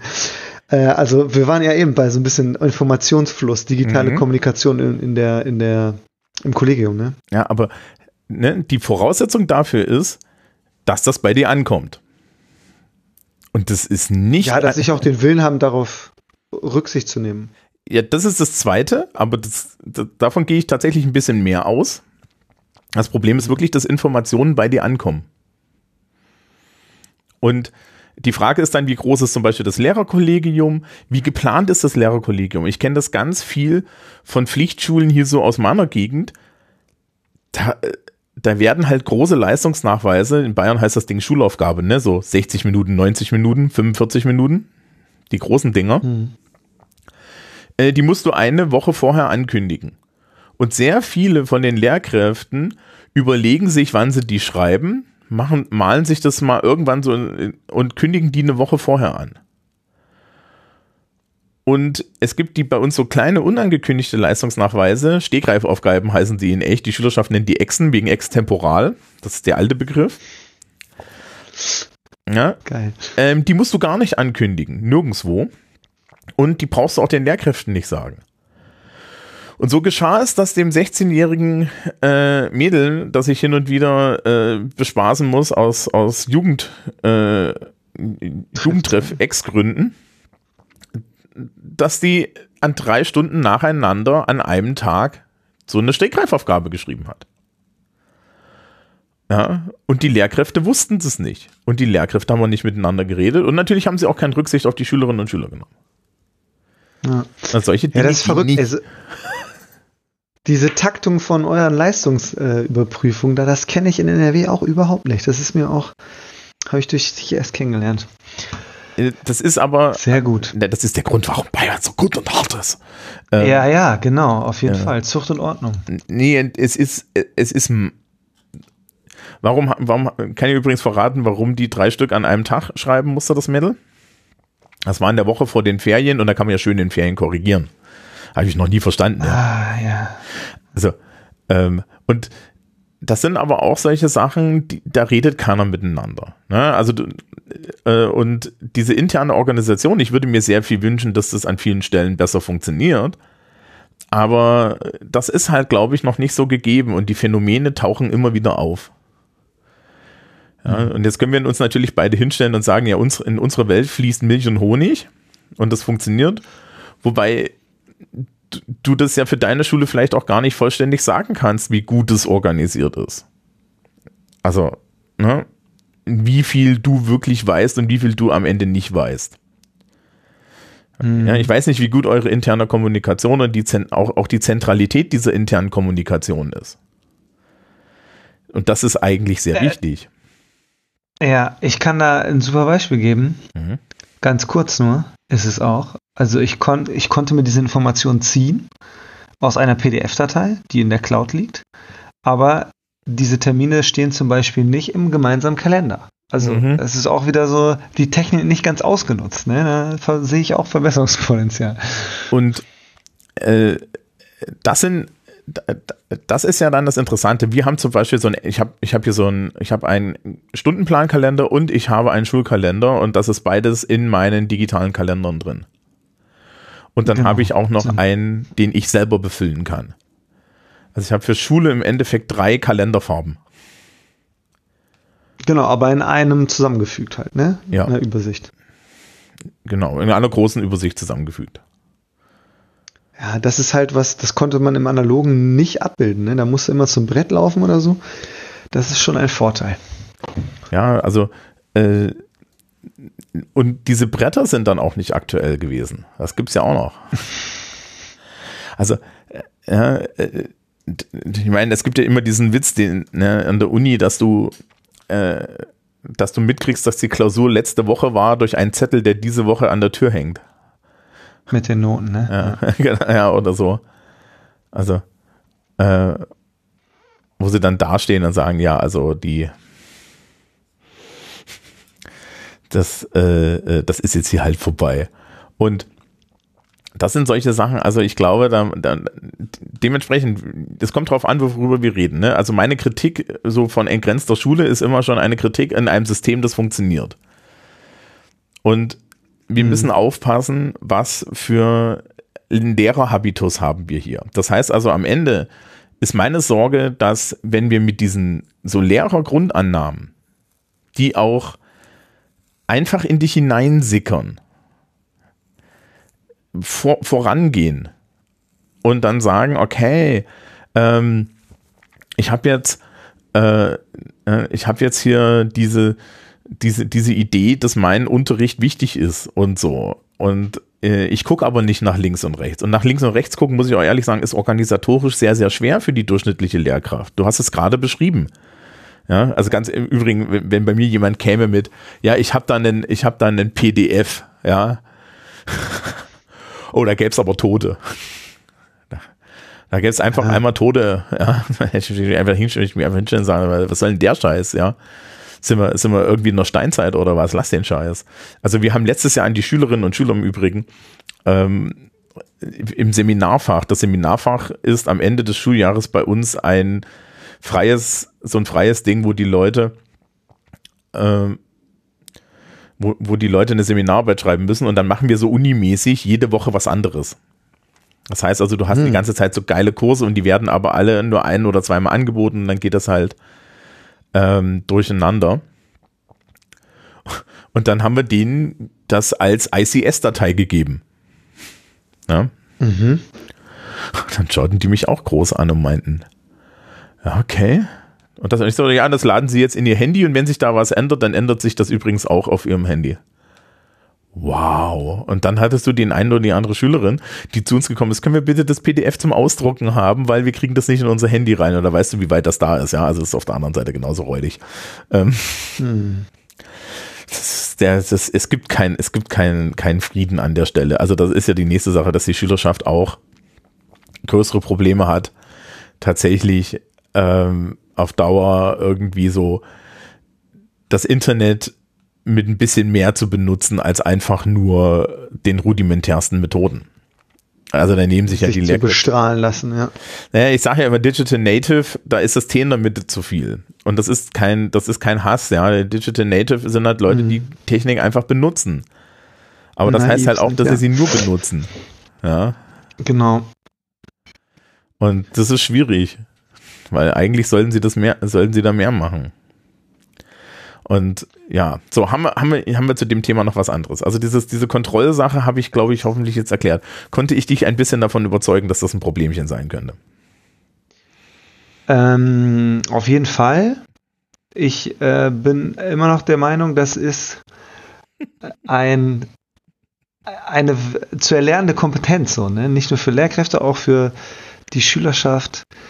Äh, und deswegen, genau, kommt man dann, also ist es auch in Ordnung, dass das noch knirscht, sagen wir mal so, und dass man da besser werden muss. Mm, Ja, aber ich würde dann auf der Du Gegenseite. siehst es, wenn ich dich jetzt verstehe, wenn ich dich richtig verstehe, siehst du das ja jetzt aber auch nicht als Totschlagargument halt, um auszusteigen aus der. Nee, überhaupt nicht. Sondern mein Anspruch ja. zumindest an die Lehrerseite ist, dass wir uns gefälligst schon ewig professionalisiert haben sollten und da mal unseren Akt zusammenkriegen sollten. Weil wir sind, das hatte ich vorhin ja schon so, so, so heimlich betont, wir sind die mit der Verantwortung. Ja. Also, ähm, dass die Schülerschaft damit nicht so zurechtkommt und dass wir die an die Hand nehmen müssen und so, alles vollkommen okay. Mein Problem ist immer auf der anderen Seite, dass natürlich Lehrkräfte gefälligst das äh, heutzutage beherrschen sollten und natürlich eine Reflexionsfähigkeit haben sollten darüber, was tun wir hier. Also sprich, wie gestalten wir das digital? Wie gestalten wir das alles? Und da kann es halt nicht angehen, dass wir, dass wir da immer noch im Jahr 2022 äh, durch die Gegend stolpern. Das ist eigentlich die Sache, ja. die mich wirklich stört. Ja, und es dann immer nur um diese Ausstattungsfragen geht, ne? Und Meckerei. Du hast ja schon auch gesagt, du gehst eigentlich von einem guten Stand schon immer aus und ich finde auch, da sollte man die Diskussion direkt beginnen und nicht immer, ja, dann brauchen wir aber alle das Gerät und das und das funktioniert ja nicht. Nee, man muss schon direkt das Wie mitdenken, bevor man irgendwie auch was ja. äh, an Hardware an den Start bringt, ja. Und ähm, da ist dann, da ist dann halt die nächste Sache, dass ich wirklich sagen würde, also wir, du musst halt hingehen und du musst, du musst halt dann als Schule auch sich um Organisationen kümmern. Also wir haben jetzt Lehrerdienstgeräte gekriegt und so weiter und wir haben jetzt schon das Phänomen und ich bin natürlich auch so ein, so ein, Opf, so, so, ein, so ein Symptom, ne? Dass ich halt zu, zu, den, da zu den Kollegen gesagt habe, ich will kein Dienstgerät. Ich bin mhm. Mac-Nutzer. Ich will nicht so ein komisches Windows-Ding, ja, das ich nicht mag. Und, mein, ja, äh, und dementsprechend sind wir jetzt halt, also ich muss zu dem kompatibel sein. Das ist eine andere Geschichte, ne? Und ich bin Nerd und das mache ich gerne. Das heißt also, ich laste mir die Kompatibilitätsaufgabe auf. Aber das, äh, aber auf der Gegenseite heißt das halt auch, dass ich dann, äh, äh, dass ich dann halt sagen muss, okay, ähm, dass äh, ja, ich brauche halt dieses Gerät nicht. Aber die Kolleginnen und Kollegen, die dieses jetzt diese Geräte in Anspruch nehmen, die wiederum sind total glücklich, dass es eine feste Sache ist, das Ding ist ausgestattet und so weiter und so fort. Und dann haben wir uns darauf geeinigt. Ja, und dann wird zu mir halt gesagt, okay, du machst jetzt hier an einer Stelle nicht mit. Du musst dafür sorgen, dass du mitmachst. Das finde ich komplett, finde ich komplett fair. Ne? Also, äh, Voll. ich möchte meine Extrawurst, esse ich, esse ich selber, die brate mir auch selbst. Ne? Aber sehr interessant, dass du sagst, dass das Windows-Geräte sind. Also wir in NRW werden hier mit den Apple-Dingern beschmissen, iPads. Äh, ja, iPads sind für mich ein schönes Spielzeug. Das ist kein, das ist doch kein Arbeitsgerät. Ich nee, weiß, nee, es gibt genug Kollegen. Ne, wir, wir haben ja letztens erst bei Schulsprecher diese, diese Sendung darüber gemacht, wie das mit Christophs iPad-Klassen ist. Und einer der, einer der zentralen Sätze, die er da auch hatte, war ja dieser, äh, war ja, er hat ein iPad Pro. Hm. Und mit Tastatur und allem dran und drum in 12 Zoll. Und das ist von meinem MacBook Air nur dadurch zu unterscheiden, dass er darauf rumfingern kann und ich auf meinem Gerät nicht rumfingere, sondern eine Maus benutze oder ein Trackpad. Das ist eine Geschmacksfrage am Ende. Aber mhm. den Schülerinnen und Schülern diese neuen Zoll-Dinger in die Hand zu geben, wo du ein PDF, wo du im Endeffekt Side-to-Side kein PDF und also was weiß ich, ein digitales Schulbuch und einen Text einblenden kannst, sodass sie dann damit arbeiten können, ohne dass sie, ja, also die, die sehen, du kannst das dann nicht sehen. Ja, es ist furchtbares Arbeiten. Das ist eine Sache, ähm, die ist halt komplett anders gelagert. Und ich bin auch nicht der Meinung, also wir haben auch Kolleginnen und Kollegen, die laufen den ganzen Tag mit dem iPad durch die Gegend und machen damit ihren Unterricht. Whatever floats your boat. Ich könnte es nicht. Ja, würde ich ganz klar sagen. Also ich bin, ich benutze es auch nur so als Intermediär. Man kann darauf nicht gut Unterricht vorbereiten und alles. Das muss man schon am, am großen Gerät dann machen. Ähm, genau, aber ich fand es nur spannend, dass, dass das anscheinend nicht Apple ist in Bayern. Das hat mich natürlich ein bisschen erstaunt. Es ist noch viel, viel schlimmer. Also das hängt ja direkt mit dem Sachaufwandsträger zusammen. Also sprich das die Frage. Das Land, oder nicht? Was? Das ist das Land. Nee. Der Sachaufwandsträger ist die die Kommune. Kommunen? Das ist bei euch doch auch so. Ja, okay, stimmt. Ja, ja, also hast sprich, natürlich vollkommen die, recht. die Stadt Bamberg. Manchmal hat ist es sogar, ja, genau, manchmal, ja, es kommt, ja. Ja, also hier Gütersloh, Bertelsmann, Mhm. da gibt's dann auch immer irgendwelche Kooperationen, ominöse, ne? Und dann wird da auch nochmal durch Sponsoring äh, das der Hersteller festgelegt quasi. Mhm. iPad-Folge muss ich mir noch anhören, auf jeden Fall von euch. Äh, wollen wir so langsam Schluss machen? Ja, ja, wir können so langsam Schluss machen. Gibt es noch eine spezifische Frage, die du hast? Bei den digitalen Schulen, ne? Ja, was haben wir noch? Haben wir Ähm, noch was? Äh, eigentlich haben wir alles abgehakt. Ach so, äh, Distanzunterricht und der und und und und das wie wie das mit dem äh, weil das ja hieß im Podcast, dass das ein Dammbruch ist und ich auch meine, meinte äh, es ist, ist nicht ohne. Ja. Hier in Bayern wurde in äh, in die Schulordnung reingeschrieben, dass Schulen Distanzunterricht selber machen können, wie sie wollen. Und das bedeutet natürlich, dass wir das Problem, was wir vorhin länglich bei Verbeamtung diskutiert haben, nämlich dieses Problem, dass wir nicht genug Lehrkräfte haben, dass wir dieses Problem jetzt total nonchalant lösen können, indem eine Lehrkraft halt digital einfach mehr Leute beschult. Und das ist jetzt schon was, was gemacht wird in den Orten, wo Lehrermangel ist. Und das ist natürlich eine Katastrophe. Ja. äh, weil das geht nicht. Und Ich weiß nicht, wie es in NRW ist, aber mein Gegenargument war ja ein bisschen, dass wenn sich die drei Statusgruppen zusammenschließen, mhm. Lehrkräfte, Lehrkräfte, äh, Eltern und. Schülerschaft, Le Lehrkräfte, Eltern und die Schülerschaft, genau, Ja. die eigentlich alle die Erfahrung gemacht haben, dass das nicht gut funktioniert hat, dass es dann doch kaum von Bildungspolitik oder dann halt von Verwaltung, oberster Verwaltungsebene an den Schulen äh, auch nicht durchgedrückt werden kann, oder? ähm, Meinst du nicht? ich muss dich jetzt enttäuschen, aber die Annahme, dass sich die drei Leute alignen, finde ich schon Hm. gewagt. Okay. Ich bin, ich bin mehr jaded, ganz klar. Ja, also ich bin halt einfach da so. Ich bin da zynischer. Bist länger dabei. Ja. Das, äh, ja, so blöde das klingt, ja. Ähm, äh, Eltern finden das am Ende, Eltern ist es egal. Eltern ist es egal, solange die Noten stimmen im Zweifel. Ja. Und, Die Qualifikation bei rauskommt, ja. und die Hauptaufgabe der Schule in der Beschäftigung der Schülerinnen und Schüler weiterhin funktioniert. Muss man ja dazu sagen. Also denen wäre das egal. So, der, den Schülerinnen und Schülern, die finden Distanzunterricht eigentlich geil, weil da kannst du so an so einem Rechner abchillen und das ist alles dezentral und so weiter. Und wir können uns natürlich mal direkt, man kann sich da äh, auf der anderen Seite darüber unterhalten, inwiefern wir nicht dieses Problem, was wir vorhin mit der Kontrolle hatten, auch darüber lösen können, dass wir den Unterricht großflächig einstellen und die Leute tatsächlich ihre eigene Zeit einteilen lassen mit großen freien Aufgaben und so weiter.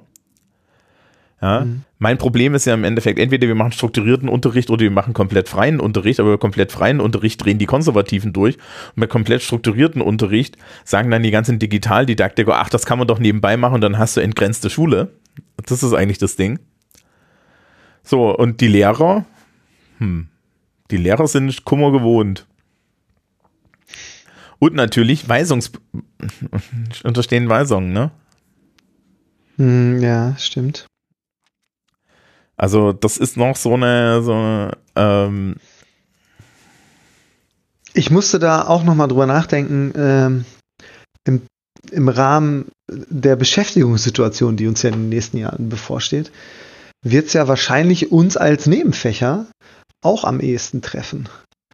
Äh, und da fand ich das dann doch wieder, also es ist dann nochmal ein Unterschied, glaube ich, ob man äh, wie jetzt in so einer Krisensituation, in so einer speziellen Situation einer Pandemie irgendwie den Kontakt komplett einstellt oder ob man das äh, aus demografischen äh, dem Schlüssel Lehrkraft-Schüler-Verteilungsschlüssel begründet, dass man einfach keinen Unterricht, keine Kurse mehr anbieten kann und dann so Kurse zusammenlegt oder halt asynchron ins Digitale verlagert. Ja, ja, das wird uns vielleicht sogar doch bald betreffen, ja. Ja, und natürlich ist es eine einfache Lösung, aber es ist ein, eine Lösung, die wird niemandem gerecht. Ne? Und natürlich die strukturellen Probleme, die wir eigentlich haben, die werden komischerweise nicht beachtet. Ne? Sondern das ist jetzt halt so ein Pflaster und wir neigen dazu, auf soziale Probleme Pflaster aufzukleben. Hm. Und dann äh, kleben wir da halt den, das Pflaster drauf und dann ist die Sache erledigt. Dann sehen wir es nicht mehr. Genau, nee, dann ist das ja gesellschaftlich erledigt. Und das Tolle ist, ne, also jetzt mal so richtig zynisch. Kann, kann mir das richtig vorstellen, wie das läuft. Ja, also wissen Sie, natürlich haben wir Lehrermangel, aber dank des modernen digitalen Unterschieds, dass wir über die Bayern Cloud Schule machen, können wir jetzt einfach mehr Schülerinnen und Schüler mit neuen digitalen Methoden beschulen. Die Pandemie hat uns gezeigt, wie digitale Schule funktioniert und das setzen wir jetzt endlich progressiv um. Sie sehen also, Lehrermangel ist überhaupt kein Problem, denn wir haben am Ende ja die Möglichkeit, das auszugleichen mit der neuen Technik. Hm. Wird einem anders, ne? Aber ja, so. Es wird grausam. Jetzt haben wir doch etwas nüchterner geendet. Äh, äh, das, das, ist ja, das ist eine, eine Erfahrung, die machen furchtbar viele Menschen immer so ein bisschen mit mir, dass ich so Tendenz habe. Das ist dann alles. Ja. Ähm, ja, finde ich aber, wie gesagt, finde ich, ich finde das nicht schlimm. Ähm, wenn man darüber nachdenkt und warnt vor allen Dingen. Ja. Man könnte genau. ja Es wird spannend, sich dieses Dokument dann nochmal in ein paar Jahren anzuhören. Das freue ich mich schon drauf. Was in der, in der. Und ich danke. Sag du? du dass, dass wir in dem Jahr nochmal reden und du dann jaded bist. Ja, ja, oder ich mir das in fünf Jahren nochmal anhöre. Hier, guck mal, da warst du noch in deinem Referendariat und hast die Dinge so gesehen. Jetzt bist du dabei und wie denkst du jetzt über die Dinge? Ja, ja das ist aber generell eine Frage der, der Weiterentwicklung und das, das ist auch gar nicht so schlimm. Also ähm, ich finde auch Idealismus ist gar nicht so schlecht. Das Problem mit Idealismus ist nicht, dass man ihn hat, sondern das Problem ist, dass wenn er blind ist. Ja. Mhm. Also ich sage ja selber immer, dass ich jaded bin und solche Sachen. Und das, ich weiß das aber. Ja. Das Problem fängt erst dann an, wenn ich nicht, wenn ich es nicht mehr weiß. Ja, das ist, glaube ich, das Problem. Also wenn du da so an dieser Stelle stehst und dir dann so denkst, ach, das ist doch, ja, das ist doch alles nix. Ja, also das ist doch überhaupt kein Problem. Ja. Mhm. Und das ist eigentlich eher so eine Sache. Also wenn du das auch alles hinnimmst, das ist schwieriger, ja. Weil äh, dann hast du ein wirkliches Problem. Ja. Eher mal mit Idealismus starten und dann Realist werden, als genau. nie idealistisch gedacht zu haben. Das sind doch jetzt doch schöne Worte zum Schluss. Wenn du das dringend brauchst. Okay. Ja, nee, wir sind ja schon lange dabei. Genau. Also vielen Dank, dass ich hier war, Thomas. das ist schön, dass du dich selber überraschst. Vielen Dank, dass du da warst. Ähm, wir können dann Das will ich nochmal gesagt reden. haben. Ich hoffe, du hast es nicht bereut. Ähm, Nein, auf keinen Fall. Ich kann das jedem empfehlen. Okay, dann sagen wir mal Tschüss. Ciao.